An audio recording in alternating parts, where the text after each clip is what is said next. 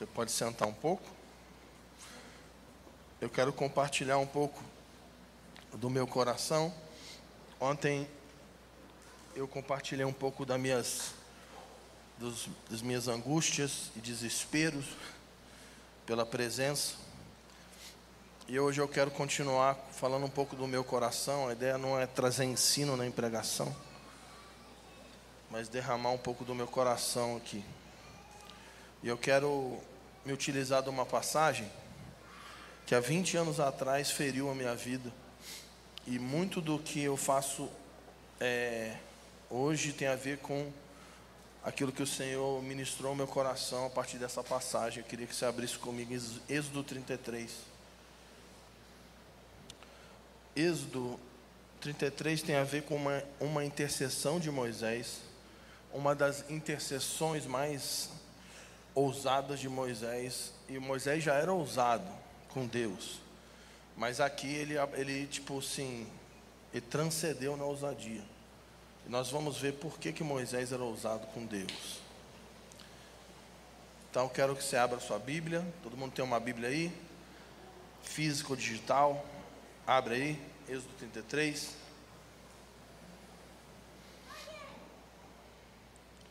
Diz assim: o Senhor disse a Moisés: Sai desse lugar, tu e o povo que tiraste da terra do Egito, e vai para a terra a respeito do qual jurei a Abraão, a Isaque e Jacó, dizendo: Eu darei a tua descendência. Então, o que acontece é que o povo estava preso no Egito. A Bíblia diz que o Senhor envia Moisés para proclamar junto com seu irmão Arão e eles vão profetizar acerca da liberação, da libertação do povo do Egito. Como nós vimos ontem, Deus libertou o povo do Egito com um objetivo. Ele tira o povo do Egito para que ele pudesse habitar com a sua presença no meio do seu povo. E o que acontece é que quando o povo sai do Egito, eles saem com, com um alvo, que era a terra prometida como nós lemos aqui, a terra que o Senhor prometeu para Abraão, lá em Gênesis 12. A terra de Canaã.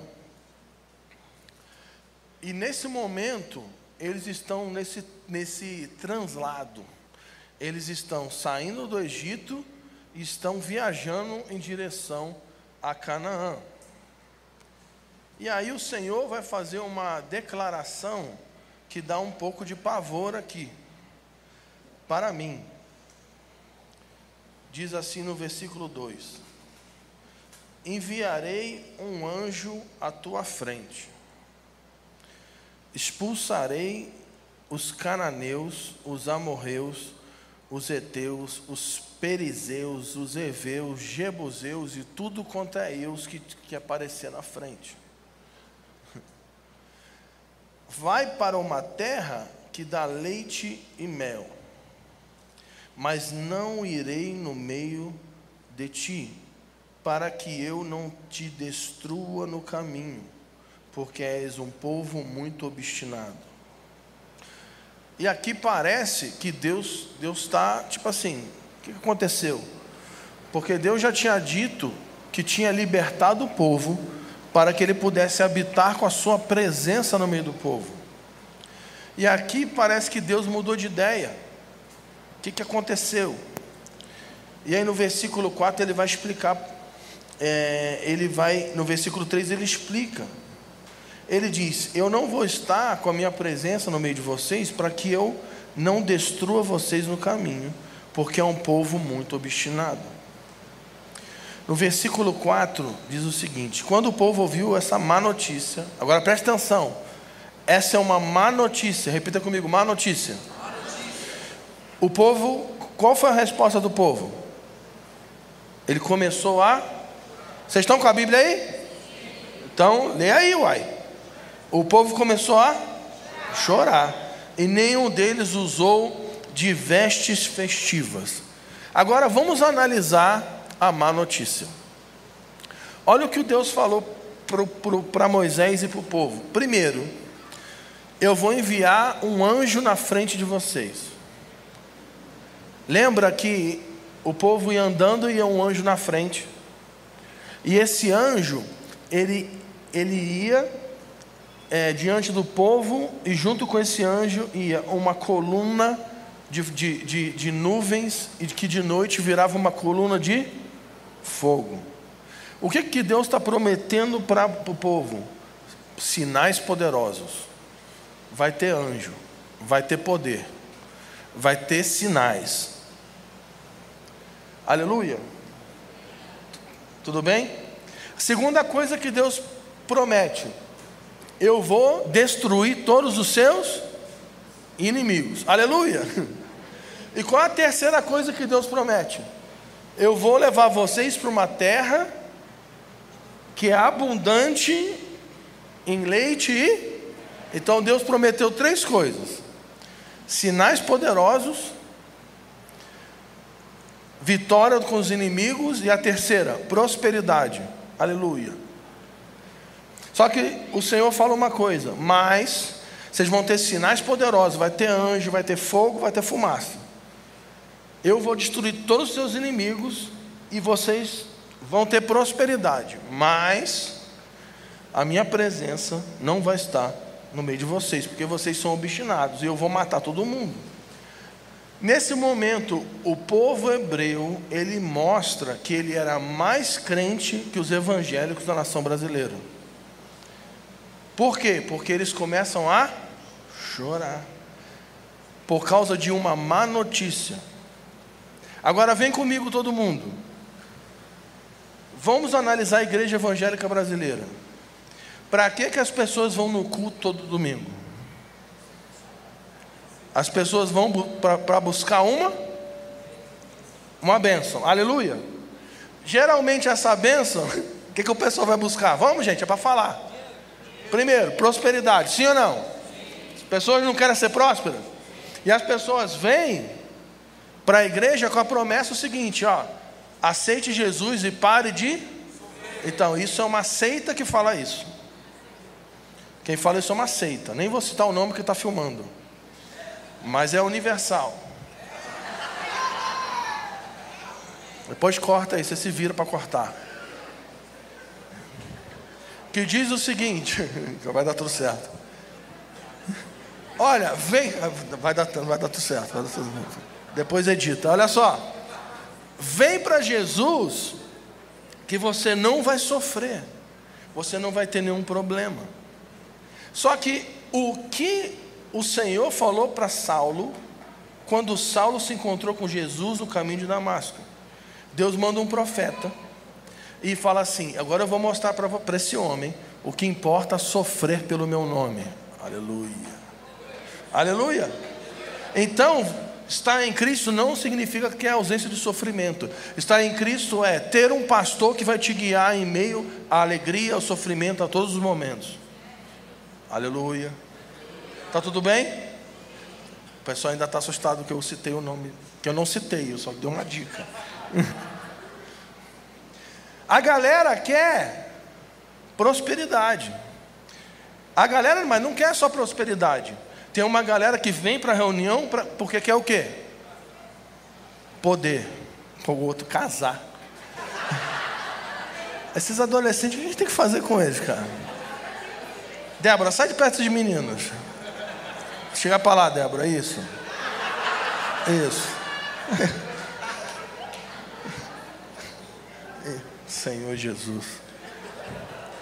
Quer ser abençoado? Tá, vamos seguir a, a, a linha do raciocínio. Ai, ai, ai. Então, hoje o evangélico, ele vai na igreja para buscar três coisas. Ou uma manifestação poderosa, nós queremos ver sinais, queremos ver alguém levantando da cadeira de roda, queremos uma cura, queremos a gente quer cair no chão, tremer, a gente quer um, ser tocado pelo poder de Deus. Ou, ou a pessoa vai buscando, querendo o quê? Ser próspero, não ter problema. Ou a pessoa, se a pessoa for mais da guerra espiritual, ela vai, ou da feitiçaria, depende, porque ela pode ser da guerra espiritual ou da feitiçaria evangélica. Guerra espiritual é que o cara que ele vai porque ele quer ver os inimigos caindo, Satanás sendo derrotado. E tem o pessoal da feitiçaria evangélica que vai para o culto pedindo, amaldiçoando os, os, os, inimigos no trabalho dele que, que ele quer o lugar dele. Aleluia. É tipo um sabor de mel. Já vai editar mesmo, então vamos seguir. Tipo vingança gospel. Aleluia. Senhor, se levanta contra os inimigos, se levanta contra o meu chefe, Senhor. Cala a boca. Mas voltando. E esse é o foco da busca das pessoas. As pessoas querem aquilo que a mão do Senhor pode dar. As pessoas, de fato, a maioria dos crentes evangélicos vão à igreja buscando uma bênção, buscando a vitória, buscando prosperidade buscando alguma coisa que Deus pode dar. E Deus prometeu tudo isso para o povo. Vai ter sinal poderoso, vai ter fogo, vai ter nuvem, vai ter anjo. Os inimigos, tudo, vou acabar com todos eles. E vai ter prosperidade, vai ter leite, vai ter mel, vai ter uva grande, vai ter tudo. Mas só não vai ter uma coisa: a minha presença. Se fosse, se fosse a igreja evangélica brasileira e ouvisse isso, pô, a gente vai ser próspero, vai ter poder e os inimigos vão cair? Pô, vamos fazer uma festa, é tudo que a gente quer. Mas o que, que o povo, quando ouviu isso, o que, que o povo? Isso é uma má notícia. Eu pensei que ia vir alguém aqui para falar alguma coisa comigo. É isso. Isso é uma má notícia. Sabe por quê? Porque prosperidade, vitória e poder sem Deus é uma má notícia. E aí, dentro desse povo obstinado, havia um homem, e o nome dele é Moisés. Olha o versículo 9. E quando Moisés entrava na tenda, a coluna de nuvem descia e ficava à entrada da tenda. E o Senhor falava com Moisés. E todo o povo via a coluna de nuvem que estava à entrada da tenda. E todo o povo levantando, levantando-se adorava cada um na entrada da sua tenda. Agora preste atenção para rabiscar sua Bíblia. E o Senhor falava com Moisés face a face, como quem fala com seu amigo. Qual que, é, qual que é o cenário? É um povo obstinado que Deus está falando que vai matar. Mas dentro do povo obstinado existe um homem que é chamado de amigo de Deus. Moisés era amigo de Deus. E olha, olha que interessante. No versículo 12, agora prepare-se para ler aí, rabiscar. Cadê a tua Bíblia? A, tua, essa é a dele. Ah, tá, tá bom. Traz, traz da próxima vez. Por que, que não está aberta? E a tua? Então abre, pô. Aleluia. Tudo bem, querido? Alguém falou para assim: você é bom com adolescente, né? Eu não. Versículo 12. E Moisés disse ao Senhor: Moisés disse ao Senhor. É, agora vai começar a conversa de dois amigos. Tu me dizes que eu faça subir desse povo, mas não me mostra com quem enviarás comigo. Disseste também: Conheço-te por teu nome e achaste favor aos meus olhos. Versículo 13: Se achei favor aos teus olhos, rogo-te que agora me mostre os seus caminhos, para que eu te conheça. Moisés não está a prioridade de Moisés não era experimentar o poder de Deus. A prioridade de Moisés não é aquilo que Deus podia dar. A prioridade de, de Moisés era desenvolver um relacionamento de amizade com Deus. O que Moisés queria era conhecer os caminhos do coração de Deus. E aí no versículo ele continua: a fim de que continue a achar favor aos teus olhos, e considera essa nação, que essa nação é o teu povo. Aí Deus vai responder no 14. O Senhor respondeu: Eu mesmo irei contigo e te darei descanso. Aí no versículo 15, Moisés dá uma de maluco.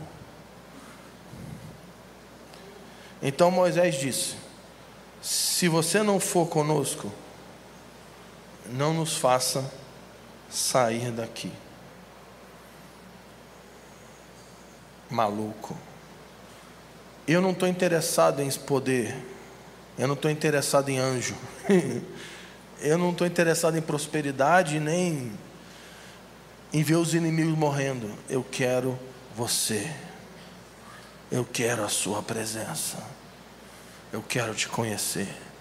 Porque se você não estiver comigo, eu não vou sair do lugar. E eu não me movo sem você. Mesmo que o teu poder esteja operando na minha vida, eu quero te conhecer.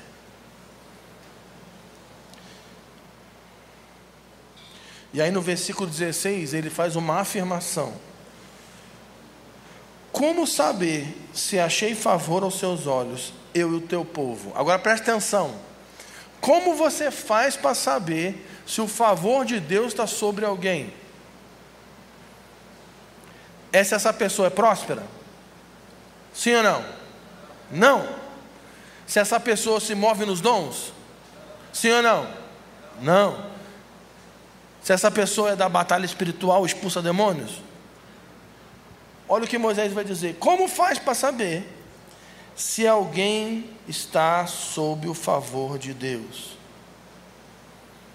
Versículo 16, na parte B diz: Por acaso não é por andares conosco, para que sejamos separados, eu e o teu povo, de todos os demais povos da terra? O que define se um povo é povo de Deus ou não é a presença. Agora eu vou falar um negócio tenso. Deus pode manifestar o seu poder no meio de um lugar, mesmo que, essa, que, que, que, que as pessoas desse lugar não sejam seu povo.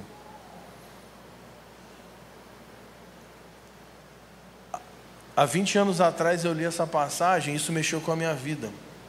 Porque dentro de, uma, um, de um mundo que vivemos, desde criança você é, sua mente é configurada para buscar coisas, tipo ser feliz, ser bem sucedido, ter um bom emprego, ter uma boa família, ser, ter é, é, independência financeira. E nada disso é ruim. Mas há 20 anos atrás, essa palavra acabou comigo. Porque quando eu li isso aqui, a minha mente reconfigurou sob uma prioridade na minha vida. Desde então, a minha prioridade nunca mais foi ser bem-sucedido em nada.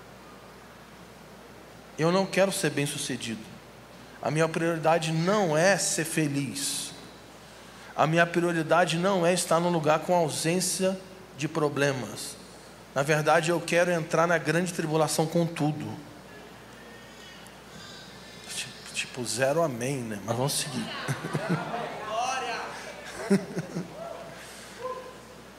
Eu aprendi com Moisés que a prioridade de um amigo de Deus não é aquilo que Deus pode dar, mas é conhecer o seu coração.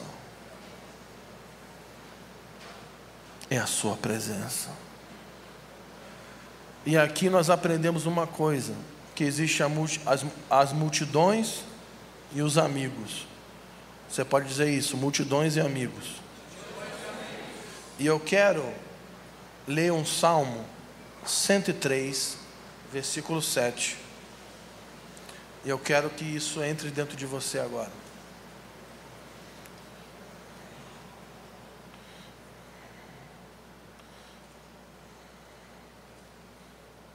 Salmo 103, versículo 7.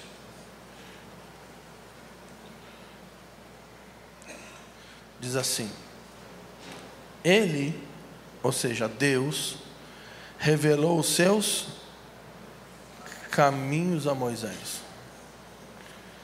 E aos israelitas, os seus feitos poderosos. Olha a diferença. O povo conhecia os seus feitos, os seus atos poderosos, os seus sinais, milagres, poder, trovão. Mas Moisés não. Moisés era amigo. Moisés não conhecia apenas aquilo que Deus podia fazer, Moisés conhecia os segredos do seu coração. Então existe uma diferença entre multidão e amigos. E aí lá na frente, você vai ver isso se repetindo. Um dia os discípulos de Jesus perguntam para Jesus assim: Jesus, por que, que você fala em parábolas? Porque na escola dominical, na minha escola dominical, eu aprendi assim: Jesus falava em parábolas para melhor entendimento das pessoas. Quem aprendeu isso? Quem já ouviu isso? Então, isso está errado.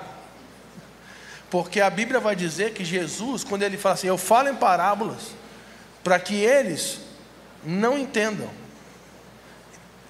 Não é maravilhoso? Esse é o Jesus. Jesus, ele, no caso, ele não era politicamente correto.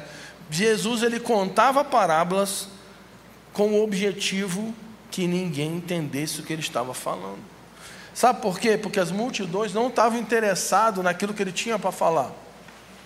O que, que as multidões queriam de Jesus?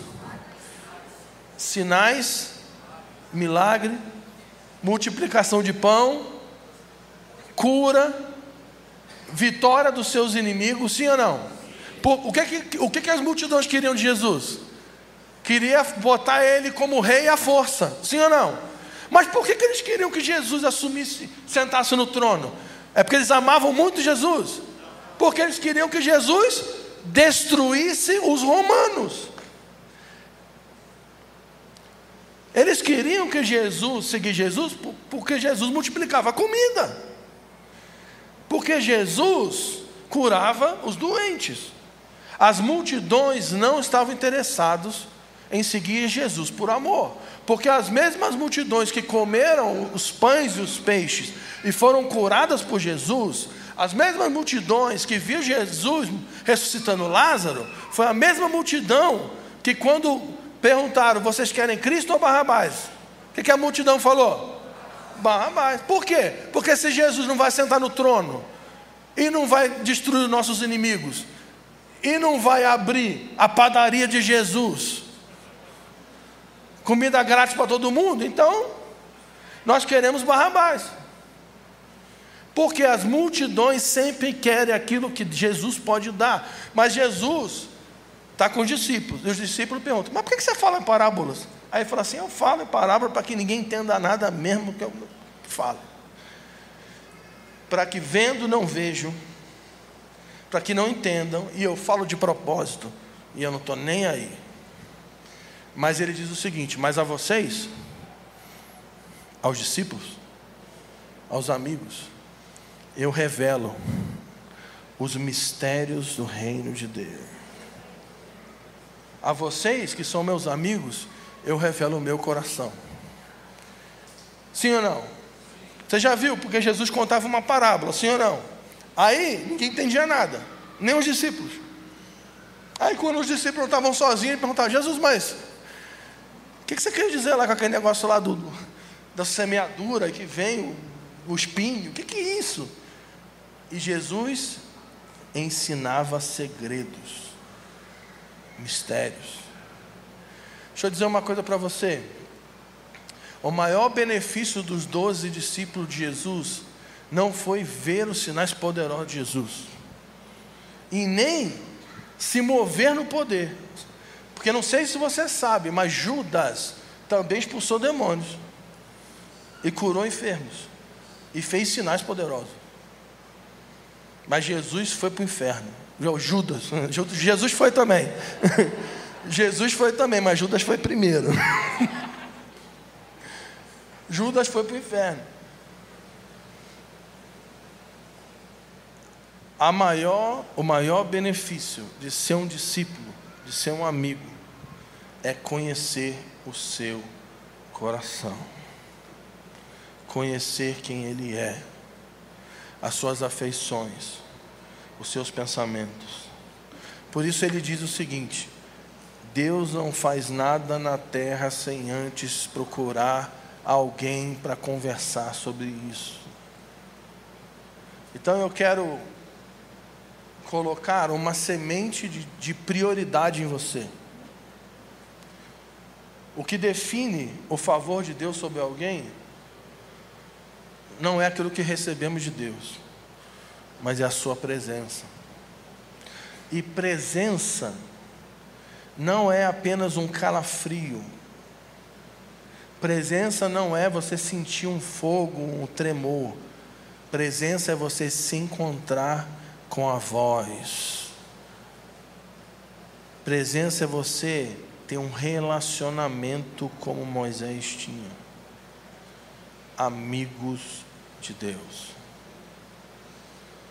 Alguém que está disposto a edificar um lugar para a sua presença. No Novo Testamento também uma, tem uma outra pessoa que era amigo de Jesus. E o nome dele era Lázaro. Não sei se você sabe, mas Jesus, ele, iria, ele ia em Jerusalém e ele fazia sinais, milagres, curava, chutava a cadeira, chutava a mesa, fazia tudo. Mas quando ele queria descansar, ele, ele ia para a casa do seu amigo Lázaro para dormir. Deixa eu dizer uma coisa para vocês. Nesses dias, existe uma multidão que de fato vai presenciar o poder de Deus. Mas no meio dessa multidão, o Senhor está chamando amigos. O Senhor está clamando por amigos. O Senhor está procurando por amigos. A Bíblia diz que Deus achou Davi, encontrou Davi. Se ele encontrou Davi, é porque estava procurando alguém. Como nós lemos ontem, a Bíblia diz que os olhos do Senhor estão por toda a terra. Ele está procurando alguém cujo coração seja totalmente dele, para se revelar, para se fazer conhecido. Então a minha oração nessa tarde é que o Espírito Santo possa nos ferir nesses dias e possa produzir arrependimento em nós acerca das nossas prioridades. Que o Senhor possa quebrar a idolatria evangélica no nosso meio. Porque o que, que é a idolatria? Um idólatra, o que ele faz? Ele serve um Deus em busca de algo. Sim ou não? Por exemplo, um idólatra, quando quando ele quer ter um filho, o que, o que, que o idólatra faz? Ele vai oferecer um sacrifício ao Deus da fertilidade. Mas por que, que ele está oferecendo um sacrifício para o Deus da fertilidade? É porque ele ama o Deus da fertilidade? Sim ou não? Não, porque ele está buscando algo para si. Mesma coisa, quando os idólatras queriam uma boa colheita, o que eles faziam? adoravam ou sacrificavam por Deus da colheita. Por quê? Porque eles queriam algo em troca. A pergunta é: você de fato está aqui porque você ama Jesus de fato e de verdade? Ou você apenas serve a Jesus buscando um benefício para si? Que o Senhor possa quebrar todo espírito de idolatria evangélica no nosso meio. Que o Espírito possa ferir o nosso coração e a nossa mente com uma ferida incurável de desespero pela Sua presença. E que de fato nós possamos reconhecer nesse dia que qualquer benefício que recebemos do Senhor, sem o conhecimento da Sua presença, é uma má notícia. que nós possamos de fato tomar a oração e a proclamação de Moisés: Senhor, se você não estiver conosco, nós não queremos sair do lugar. Se a tua presença não estiver conosco, nós não queremos fazer nada. Senhor, por favor, nós queremos conhecer o seu caminho.